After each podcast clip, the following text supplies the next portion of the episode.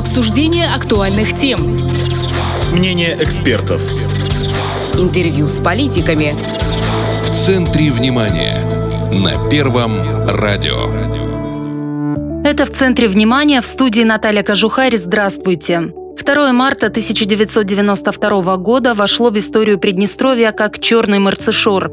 Именно в этот день началась полномасштабная агрессия Молдовы против нашего совсем юного государства. Основой вооруженных сил ПМР в конце 91-го, начале 92-го была Республиканская гвардия. Тогда в нее входило всего около тысячи человек. Несмотря на усилия властей, возникали огромные трудности – не было помещений для личного состава, штабов, складов, обмундирования и, самое главное, не было техники, вооружения и боеприпасов. Все, что было, это около 150 стволов стрелкового оружия, наследство расформированных подразделений КГБ СССР. А война могла начаться в любой момент. И началась 2 марта.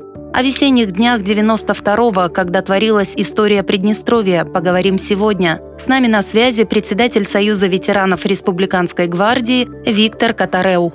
Виктор Григорьевич, здравствуйте. Добрый день. Вот э, весна 92-го, она началась с черного марцешора в Дубасарах. Но ведь э, э, народное ополчение, вот это добровольческое, оно стало формироваться гораздо раньше. И начиналось еще с рабочих отрядов, которые вот создавались на базе предприятий. И когда враг подступил уже вплотную, стало ясно, что вооруженного столкновения не избежать, тогда уже было принято положение о народном ополчении. Вот как это было в Дубасарах? Как начиналось? Вот эти рабочие отряды? Вот помните об этом? По а, рабочим отрядам. Да, было у нас ТСО, работало и действовало. То есть это отряды содействия милиции были. Они патрулировали город. А 29 сентября в городе Дубасары 91 года была образована, начало формирование Дубасарская рота Республиканской гвардии. А вы когда туда попали? Я пришел 13 декабря, тогда, когда на круг отряд полиции напал на пост наших гвардейцев. Это первое было, да, такое нападение? Да, это было первое такое боестолкновение. Тогда у нас сменились, наша Дубасарская рота сменилась. Накануне поменяли рыбницкие гвардейцы, они заступили тогда на пост. И вот 13 декабря было совершено нападение. Погибли тогда два гвардейца. Был ранен, соответственно, и инспектор ГАИ получил ранение. Многие гвардейцы Рыбницкого батальона были захвачены в плен, ну и вывезены на территорию Республики Молдова. Соответственно, 13 декабря я принял решение о вступлении в Дубасарскую роту Республиканской гвардии. А вот это нападение, оно ожидаемо было или все-таки неожиданно для людей? Может быть, не, не верили всерьез, что пойдут на нас с оружием? Нет, вы знаете, оно, в принципе, было ожидаемое, потому что на Дубасары нападали неоднократно, врывались в город, ходили здесь как Великую Отечественную войну, вот сериалы эти смотрели мы в детстве, да, и там вот эти немецкие захватчики ходили с собаками. Вот так по городу Дубасары, вот в центре города, вокруг горы Сполкома, люди сосредотачивались, то есть держали своего рода оборону с арматурой. А вокруг вот площади нашей, где были люди сосредоточены, по городу ходили патрули из полицейских Республики Молдова с овчарками. Вот они патрулировали. Потом выходили по приказу, соответственно, из города. Потому что комиссариат полиции там, да, работал тогда еще? Да, у нас было своего рода двоевластие. Более 20 сотрудников милиции вышли, перешли под юрисдикцию ПВР, и, соответственно, у нас была и милиция, и полиция. Поэтому были своего рода сложности. Были и для гвардейцев сложности, так как полицейские раскатывались и вылавливали, грубо говоря, гвардейцев. Считали их незаконным формированием, да? Ну, конечно, да. Обстреливали, были такие краткие боестолкновения. Ну, они всегда из-под тишка стреляли и сразу убегали. Ну вот э, горячая фаза такая в Дубасарах началась в первых числах марта 92-го. И можно прямо говорить, что э, война широкомасштабная началась с Дубасар. Именно там военное руководство Молдовы устраивало провокации, чтобы отвлечь внимание защитников Приднестровья именно на этот участок.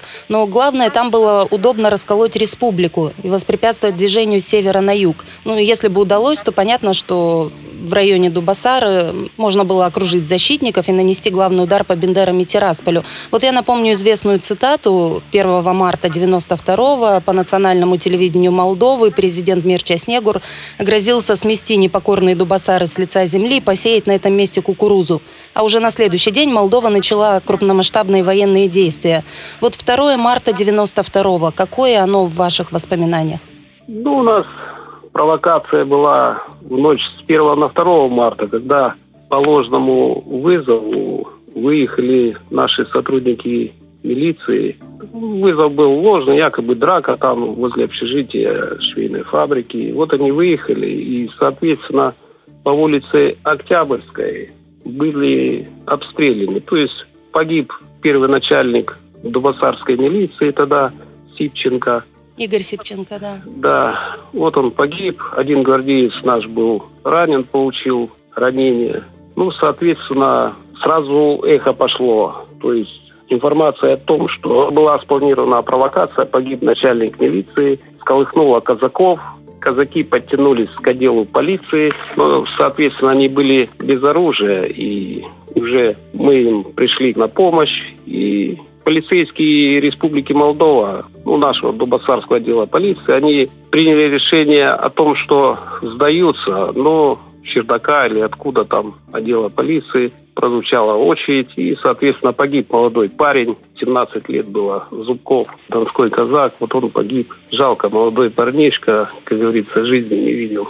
Ну и, соответственно, уже все развивалось по сценарию. Полицейские запросили помощь, и помощь им пошла, но они пошли через лед уже 2 марта. Они переправились по льду. Через, через Новосарское водохранилище вышли в село Кучиеры. В Кучиерах тоже там позицию такую заняли. Они были настроены к руманизации. Но там находилась российская воинская часть. Соответственно, с Апоном Молдовы накануне, кстати, были с тюрем выпущены заключенные. Mm-hmm. Их переодели. И первым эшелоном в эту часть вошли они. По радиостанции запросили помощь там во время обеда. Они туда, часть эту вошли. Российскую. Когда офицеры, да, прапорщики вышли на обед, там ограниченный контингент оставался. Вот они попытались захватить эту часть. С узла связи пошла информация о помощи. Соответственно, 9 разведчиков Дубасарской роты выдвинулись туда, заняли выгодную позицию в центре части, в казарме. И ну, не давали возможности им захватить эту часть, добраться к арсеналу с оружием. Ну, там много чего было. Военная техника. Более того, там находились семьи офицеров, прапорщиков, дети их солдаты-срочники, там более 20 человек было солдат-срочников. Если бы врага туда допустили, большая беда была бы. Ну да, конечно, конечно. Можете представить, если бы эти заключенные дорвались к этому всему, к арсеналам оружия и всему остальному. Ну вот если читать хронику того марта, каждый день в Дубасарах от рук опоновцев погибали приднестровцы. Только в марте более 20 защитников в Дубасарах погибли. Они погибали, но не сдавались. Там что ни день, то подвиг. Вот э, о первых мартовских днях расскажите. При разблокировании вот этой части 9 наших разведчиков заняли и держали оборону. Соответственно, они не могли удержать весь напор, который на них шел. И мы вместе с Тираспольской ротой республиканской гвардии, которая прибыла также нам на помощь, выехали на разблокирование вот этой части на помощь, чтобы вывести семь офицеров-прапорщиков, ну, соответственно, солдат-срочников оттуда вывести. Мы не смотрели на то, что это, как говорится, граждане другого государства или не делили по национальности. То есть у нас цель была одна – разблокировать эту часть и освободить, вывести их из-под удара. Соответственно, в эту часть мы вошли, разблокировали ее, потеряли при этом командира батальона Тираспольского, Воронкова и еще трех гвардейцев при разблокировании вот этой части. Вывезли жен офицеров, прапорщиков, детей и вот этих солдат-срочников вывезли их в Дубасары. При этом, я говорю, понесли вот эти четыре потери. То есть четыре гвардейца погибли. Ну, а дальше уже шло, развивалось все, как говорится, по накатанному, по сценарию. 14 марта ОПОН Республики Молдова, ну, руководство быстрее всего, они ОПОН выполнял приказы. Приняли решение перерезать трассу идущую из Тирасполя на Каменку, то есть в районе села Кошница и на Роговской развилке. Вот они хотели отрезать Дубасара от Рыбницы, оттуда же прибывало продовольствие, помощь, да? Да, там и Рыбницкий батальон был. Ну, соответственно, атаковали они сразу с двух направлений, то есть на Роговском и на Кошницком плацдарме.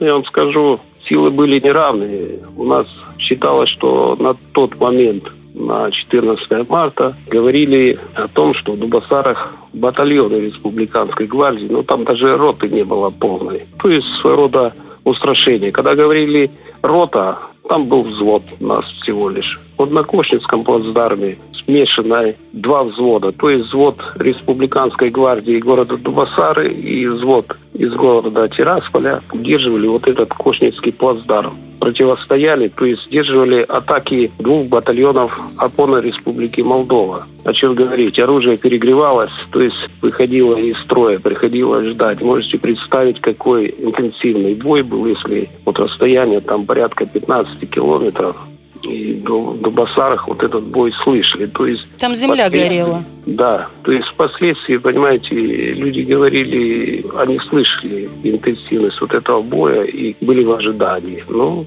гвардейцам не удалось им снести все позиции мы свои отстояли, как на Роговском, так и на Кочницком плацдарме. Преимущество было на их стороне, но, видно, дух у них не тот был. Ну, потому что приднестровцы за свою землю сражались. Им отступать некуда было. Да, да, согласен, конечно. Ну, менталитет разный был. Да, кстати, вот э, хотела бы уточнить, что там не только ОПОН, там волонтеры, так называемые молдавские, были. Вот, кстати, это важно, что волонтеры Молдовы, они ничего не имеют общего вот с нынешними обществами милосердия. Это были националисты, экстремисты, уголовники, которым пообещали свободу в обмен на жизни приднестровцев. Конечно, да, да. Ну, они всегда, они изначально привлекали вот этих волонтеров, вот этих националистов. Я вам больше скажу. На Кочницком плацдарме экипажи БТР, все БТРы были румынские, снятые с НЗ, и экипажи были румынские. То есть это не были молдавские экипажи. То есть, по сути, против нас две страны воевало? Конечно, да две страны воевала. Все-таки первый серьезный отпор националистам именно в Дубасарах был дан. И, кстати, сражались дубасарцы не только в своем городе. Это был и Гагаузский поход, и в Бендерах э, погибло немало дубасарцев, да? Да, конечно, повсюду, повсюду. И в Гагаузию выезжали тогда на помощь гагаузам. Ну, Дубасары выдержали все свои, как говорится, предназначения. То есть все нападения были отражены. Я говорю, видно, любое действие, которое неправильное, будем так говорить, оно всегда вызывает противодействие. Так и здесь.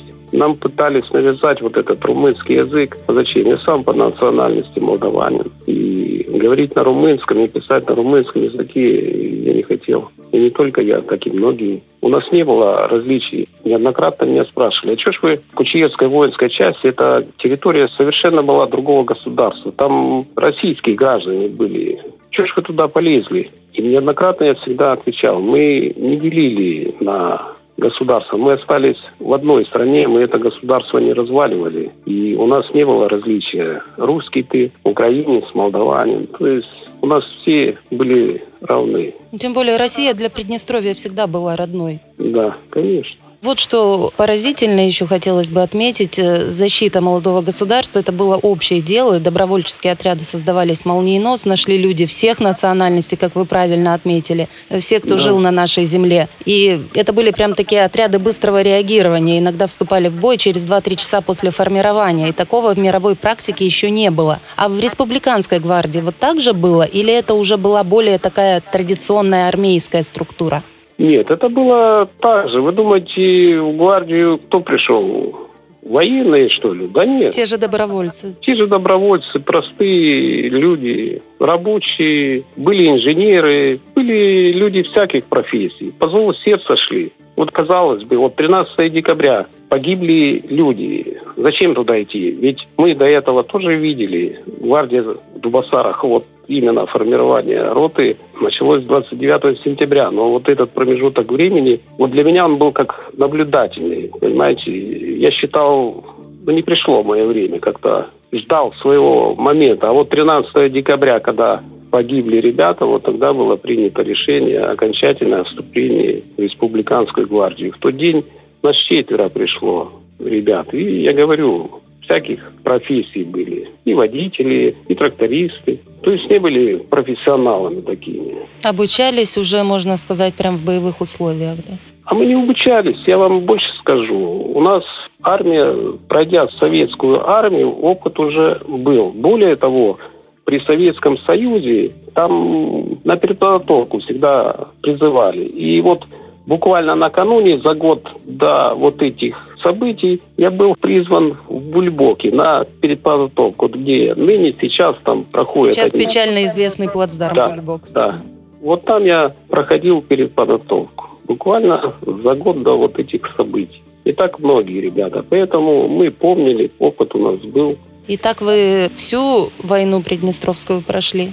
Вот до августа? Да. Гвардейцы не уходили с позиции. Вот как мы зашли на позицию, у нас не было там... Вот ополченцы, казаки, не в обиду им сказано. Они могли через два дня поменяться, пойти умыться, побриться. А мы все это делали на месте. У нас не было вот этих сменных положений каких-то. Мы как вошли на боевые позиции, так и их покинули уже, когда был развод. И вот теперь вы председатель ветеранской организации Республиканской гвардии. То есть и сейчас ветераны гвардии в строю. Вот чем занимается организация?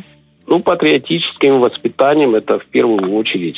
Ветераны мои ходят вместе со мной, мы ходим по школам. У нас даже вот в Дубасарах есть подшефная школа, в которую мы приходим. Мы там постоянные гости, но пандемия там внесла свои изменения. Ну и в этом году тоже то грипп, то еще всякого рода болезни. Но мы всегда ходим, деткам рассказываем о становлении нашей республики, становлении вооруженных сил. Нашу бригаду нас приглашают на всякого рода мероприятия. Солдатам призваны вновь на срочную службу. Мы тоже рассказываем, как все было, как мы создавали эту бригаду, потому что вооруженные силы были созданы на плечах гвардии, на опыте. И многие гвардейцы служили, потом впоследствии передавали опыт. Уже потом ушли, понятно, возраст и по медицинскому обеспечению, я вам скажу, по городу Дубасары все вопросы мы решаем сходу. То есть за время, то, которое существует организация, уже с теми руководителями предприятий, и вот у нас наша Дубасарская ЦРБ, главврач там Осмолов. То есть у нас идут взаимодействия. Если где-то что-то, ну, бывает, это жизнь, как говорится. Где-то какой-то врач или медсестра какой-то момент упустила и ну, неправильно себя повела или повел, соответственно, все решается звонком, понимаете? То есть все вопросы по лечению, госпитализации решаются сходу. Поддержка ветеранов-гвардейцев – это тоже из основных задач ваших? Ну, конечно, это также в первую очередь мы заботимся о всех своих ветеранах. Они ездят в Каменку. Вот ежегодно всех гвардейцев, ветеранов Республиканской гвардии, всех городов мы подаем список министру соцзащиты Куличенко. И согласно этому списку ребята ездят, лечатся в Каменку, ездят в Бендеры туда, в Миринешты, проходят курс лечения. Государство обеспечивает раз в два года. Любой ветеран может поехать и пройти курс лечения. Также госпиталь у нас военный есть. Более того, вот казалось бы, эпидемия ковида. Также всем в пример ставлю Союз ветеранов Республиканской гвардии. В городе Дубасары, согласно поданному списку, все ветераны города Дубасар, то есть Союза ветеранов, вместе с женами были провакцинированы согласно спискам. То есть они не ходили по одному, записывались, нет. Вот я подал главврачу вот этот список, и на основании вот этого списка ветераны были вместе с женами провакцинированы. Вот это говорит о заботе той, которую проявляют о ветеранах наших. Ну, вот сейчас ни для кого уже, конечно, не секрет, что ситуация напряженная у нас вокруг нашей республики. Такие как бы желающие разжечь снова вот этот вот военный огонь. Вы, как человек, прошедший боевые действия, что могли бы сказать вот этим товарищам, которые нам не товарищи, о ценности мира? Ну, вы знаете, те посылы к разжиганию какому-то конфликта, ну, они бесполезны. По-любому, даже ветераны республиканской гвардии, они едины, хоть по паспорту люди возрастные, но в душе они остались молодыми ребятами. Они готовы в любое время стать на защиту государства, его суверенитета, понимаете? То есть изменить ничего нельзя. Как бы там ни было, и что бы ни было, общество наше расколоть нельзя. Республика была, за нее погибли наши ребята, поэтому, как говорится, мы в стороне не останемся по-любому. Была и будет наша Да. республика. Да. Спасибо большое вам за то, что уделили нам время и так подробно обо всем рассказали. Пожалуйста. С нами был председатель Союза ветеранов Республиканской гвардии Виктор Катареу, а в студии работала Наталья Кожухарь. Это в центре внимания. Оставайтесь с нами на Первом радио. Обсуждение актуальных тем. Мнение экспертов. Интервью с политиками. В центре внимания. На Первом радио.